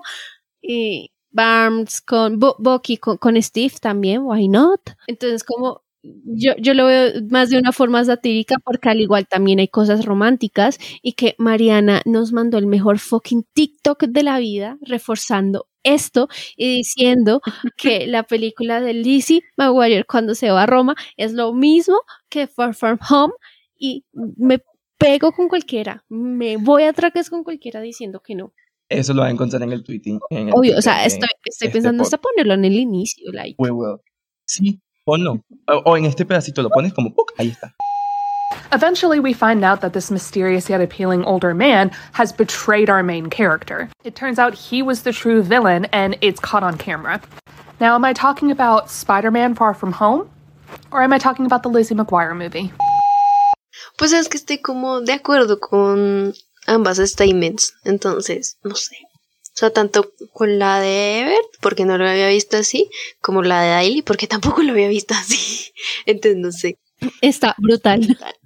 Sí, pero en ese, en ese sentido también, en serio, o sea, like, muchas de las producciones que Marvel ha sacado, like, yo siento que se está moviendo como hacia, como hacia ese lado, como a darle más protagonismo a ciertos personajes femeninos, porque habían ciertos higher ups súper tóxicos hombres en Marvel Studios, que eran como, ugh, que decían como que los personajes femeninos no vendían, y yo es como, uh, uh, what? O sea, mi cara aquí si la pudiera poner en una expresión es como, what? O sea, dude, no dejes que tu misoginia hable por ti. Like, las ventas de Capitana Marvel son impresionantes. Los números que está teniendo Mi- Miss Marvel ahora mismo son impresionantes, que es la nueva, la nueva serie que amo demasiado. El otro año se va a estrenar The Marvels y vamos a reventar esa taquilla. Y es como que eso es un tropo estúpido, no real, que un personaje femenino como superhéroe no va a ser exitoso. Like, la Mujer Maravilla rompió todo eso. Pero al igual siento que de la misma forma es como, ay, claro, es que no podemos sexualizar a estas mujeres, entonces, ¿cómo? O sea, Black Widow, todos sabemos que en Iron Man 2 era la, era la feme fatal, o sea, ya fue la feme fatal como hasta Civil War. Siempre. y, y cosas así. Entonces, obviamente no podemos sexualizar a una niña como Kamala Khan y obviamente no podemos sexualizar a, a Brie Larson en Capitana Marvel porque literalmente tiene un traje totalmente normal. O sea, no, no, no tiene, o sea, las curvas así como la femme fatale, no. That's my statement. Sí, y también, y también es como, ¿cuál es el propósito? O sea, realmente eso va acorde como al personaje. Es necesario que la historia esté como así. O sea, realmente es necesario que tengamos esas tomas tan sugestivas. Realmente es necesario para la historia que esto sea de esta manera. Hay, hay escenas más sugestivas hacia los hombres y acabo de decir la de Steve. Exactamente. Sexualizan también mucho a los hombres y yo creo que por eso también es que muchas, o sea, mucha del fandom de Marvel viene siendo mujeres. O sea, es casi lo mismo. Pero no es lo, no, no consideran que no es el mismo, no es, no va en el mismo nivel. No, Sí, claro es la que misma no. Hipersexualización. Porque es que a la mujer, o sea, en- como dice Adeli, entonces, por ejemplo, en el caso de, de Black Widow, la mostraron como la femme fatale. En el caso de esta sexualización de los hombres, es mostrándolos fuertes, ¿sí? Aunque bueno, O sea, me encanta ver a mostrar- Natasha peleando. Oh, Y mostrando, y, lo, y en contraposición con las mujeres, sexy, sensuales. ¿Dónde está la fuerza? You know? So, I'm sorry, go ahead, go ahead, baby. Sí, exacto. O sea, a- a- en, en- en Iron Man 2 a Scarlett Johansson siempre la mostraban como muy... No sé, no quiero decirlo su- que, que es una baila, pero pues era así, que era como muy sugestiva, muy sensual, muy sexy y ese tipo de cosas, que se le vieran las curvas, que se le notara el busto. Tanto que hay una escena de ella desvistiéndose en el carro. Ajá. En cambio, pues con los hombres es por, pues porque tienen tremendos cuerpos, la verdad, pero es mostrándolos fuertes, mostrando como esa capacidad física que tienen, por así decirlo, y mostrando su capacidad de héroes de esa forma física, básicamente. Y no, los re- y no reducen al personaje masculino a que, ah, es que está bueno. Ya. Exacto. No, o sea, nosotros obviamente con Chris Evans, papacito rico, like, come on, Chris Hemsworth, like, let's fucking go. Pero no lo reducimos, o sea, hay momentos en el que listo, ahí está. Te lo dan, te, te lo dan, pero listo, llega hasta ahí. Y luego listo, el personaje, bueno, hace sus hero- cosas heroicas y we love to see it. Pero con el personaje femenino es como que listo, esto es todo lo que ya puede ser. Exacto. Sí. And that's it. Sexy, and that's it. Eso es. Y es como. mm, Pero bueno, ya estamos como transitando hacia, hacia otros imaginarios. So, I'm glad for that. Pues me parece que hay como una sexualización de hombres y por eso se va hacia las mujeres, aparte de que pues, el romance, ya como tú lo dijiste, es como que lo tiene todo. Perfecto para una flick. Claro que sí. Ahí está. Mariana 2022. Lo, el MCU lo tiene todo para hacer una chifli. Mariana 2022. And I will die on that hill. Tiene el suficiente romance para complacer a las mujeres, tiene la suficiente acción para complacer a las mujeres y a los hombres. Like, lo tiene todo. We can go on. We can go on. Ok, gente, entonces ya ahora sí, para finalizar el capítulo, conclusiones, comenzando con Mariana. ¿Qué conclusiones tengo? Nada, pues que de aquí en adelante las chick flicks se van a seguir eh, renovando y espero ver cosas mejores en cuanto a representación y que no se queden solamente en el amor hetero, sino que también incluyan más amor homosexual. Girl, you said it. Ok, eh, Manuela. Bueno, que eh, como conclusión, que es algo que hemos, a lo que hemos llegado ya en muchos capítulos, pero pues que siempre se aplica y es consumir con criterio.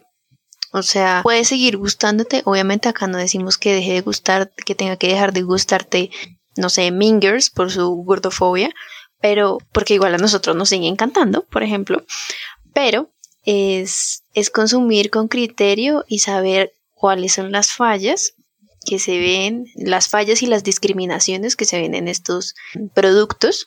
Y pues ya hablando como tal del género, pues que efectivamente va a seguir evolucionando y se van a ver y se van a ver grandes producciones como lo es Someone Great, o sea, una película perfecta.